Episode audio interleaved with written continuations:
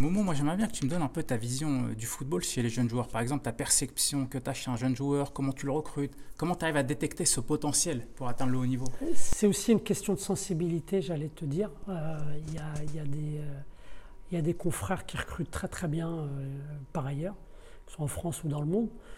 Moi, un des premiers critères, c'est déjà de regarder comment l'enfant, entre guillemets, il court comment euh, il pose le premier appui, comment il arrive à s'équilibrer sur le deuxième appui, puisqu'on sait que c'est une question d'équilibre, déséquilibre, recherche d'équilibre. Euh, voilà, donc déjà la motricité, regardez comment un enfant court. La relation au ballon, rien que sur euh, la première, la, première touche, dès, dès, que l'enfant, comment il appréhende la trajectoire, comment à un moment donné il rentre en contact avec, euh, avec le ballon. C'est quelque chose que je, je, euh, regarde sur un deuxième critère. Troisième critère euh, que je regarde, donc, c'est l'aisance technique, mais surtout les fondamentaux du technique du, du, footballeur. arriver à contrôler, arriver à, réussir une passe courte, mi-longue, longue, arriver à un moment donné à réorienter, à changer de direction avec un ballon sur de la conduite de balle, à arriver à un moment donné à, peut-être éliminer euh, s'il y a un adversaire, un obstacle qui arrive. C'est quelque chose euh, que, je regarde beaucoup. Après, derrière, sur un, autre critère, c'est tout ce qui est perception de l'environnement euh, pour pouvoir à un moment donné faire le bon choix, analyser une situation problème et derrière comment le joueur arrive à la résoudre donc, euh, est-ce qu'il fait le bon choix? Ça veut dire que quelque part, c'est quelqu'un d'intelligent euh, pour régler, euh, entre guillemets, résoudre la, situation problème, puisqu'on sait que le, football, c'est dans diverses et différentes zones du terrain, sur des aires de jeu qui peuvent être délimitées, mais de manière des fois un peu virtuelle. Il n'y a pas besoin de poser des coupelles.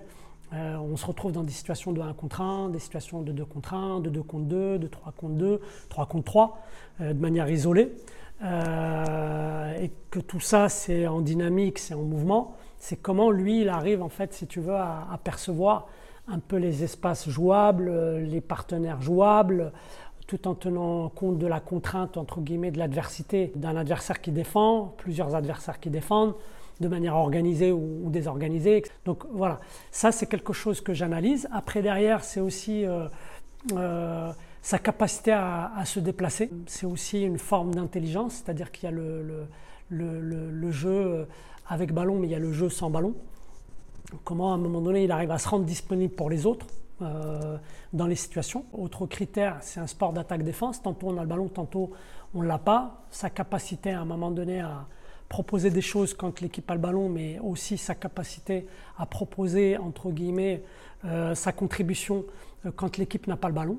Euh, est-ce qu'il se replie Est-ce qu'il défend Est-ce qu'il aime défendre Comment il, se remet dans, dans, dans, dans l'équipe pour pouvoir défendre avec l'équipe, pour défendre son but. Un autre critère que, que j'observe, c'est tout ce qui est attitude, comportement, état d'esprit du joueur dans les situations. Donc il y a plein d'observables.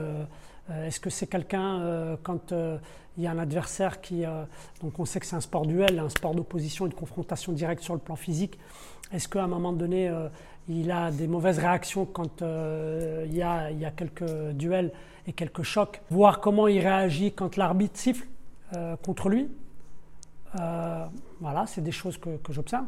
Quand l'équipe est menée au score, quelle attitude il a? Est-ce que c'est un bon coéquipier?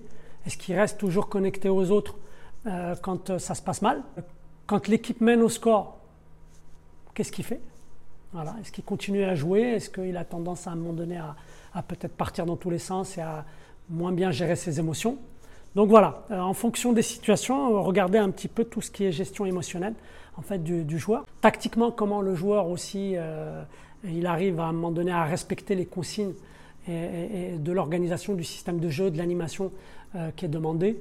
Euh, par le coach. C'est un ensemble euh, de paramètres analysés et pour dire, bah lui, en fait, quand on, regarde tout ça, au poste, est-ce que c'est plutôt un joueur à vocation offensif ou défensif une fois qu'on a trouvé plus ou moins en fait la vocation, c'est de dire le poste numéro 1, il peut évoluer demain euh, sur ce poste-là, un, poste numéro 2, ça peut être ça. Ça, c'est un peu l'expérience et l'expertise qui nous fait dire, c'est de dire, voilà, il a ces qualités-là, si on fait ce travail-là, sur une projection à 3, 4 ans, 5 ans, 6 ans, 7 ans, 8 ans, ce joueur-là peut devenir un très grand joueur demain.